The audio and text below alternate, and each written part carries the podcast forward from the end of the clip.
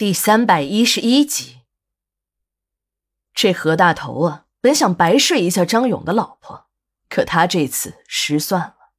虽然他确实睡了张勇的女人，但他发现自己的一切好像都是被动的，在这个女人面前说了实话不算，还被人抓住了小辫子，成了这个女人的一颗棋子。这一切发生的都是那么的蹊跷。他和这个女人的过程就像发生在梦幻中一样，具体情节都已经记不清了。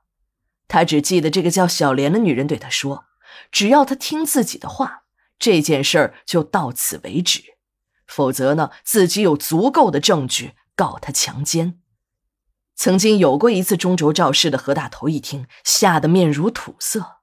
还好小莲没有为难他，只是问了一下关于张家的情况。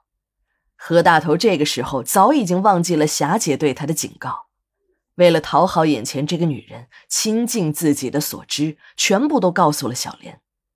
小莲最后还告诉他，自己由于身份限制不便出门，委托何大头在背后监视招娣。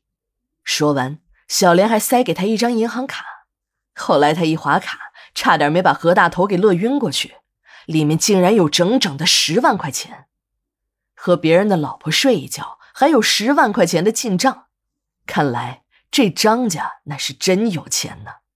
敲完婆婆的竹杠，再蹭儿媳妇的油水，看来自己呀真的是享福的命。有钱人都争着抢着往自己的手里塞钱。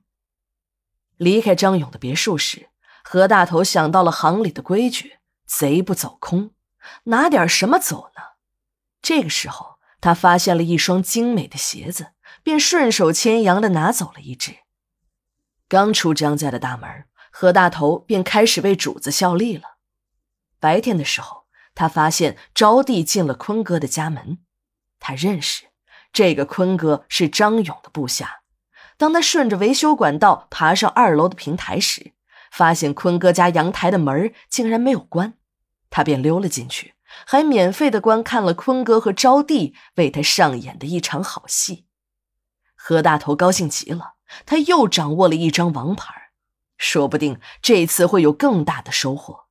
正在他盘算着如何利用这张王牌发笔大财时，死神已经慢慢的走近了他。何大头临死也没有搞明白，自己怎么会死在了自己影子的手里。何大头是真心的喜欢招娣，在他的心里一直都在梦想着这个女人如果能成为自己的媳妇儿该有多好。当躲在厨房和客厅过道边的何大头看到招娣和坤哥两个人正在亲热时，尤其是招娣表现的是那样的火热，自愿的把自己的一切都献给那个坤哥时，何大头的心里泛起了一阵酸酸的味道。这个自己做梦都在想的女人，就这么光着身子躺在地板上，和别的男人享受鱼水之欢。何大头使劲的咽了两口唾沫，脑海里竟然浮现出这样的场景：面前这场大戏的男主角不是那个坤哥，而是自己。自己的双手正抚摸着心爱女人的每一寸肌肤，那感觉光光的、滑滑的，还有暖暖的体温。这种奇妙的感觉让何大头兴奋起来，一只手继续着，另一只手放下了那只绣花鞋，不由自主地伸进了自己的裤子里。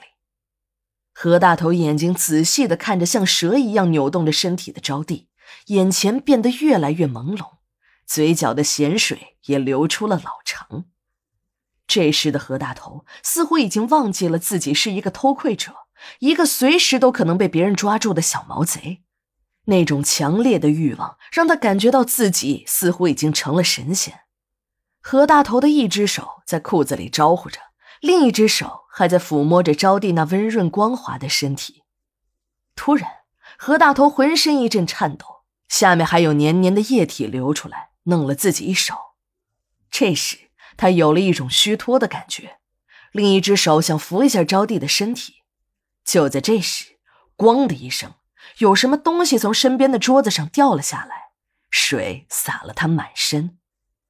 洒在地上的是一盆水，是坤哥放在阳台上晒的一盆水，是准备给家中养的两条金鱼换水用的。走火入魔的何大头打翻的正是这水盆。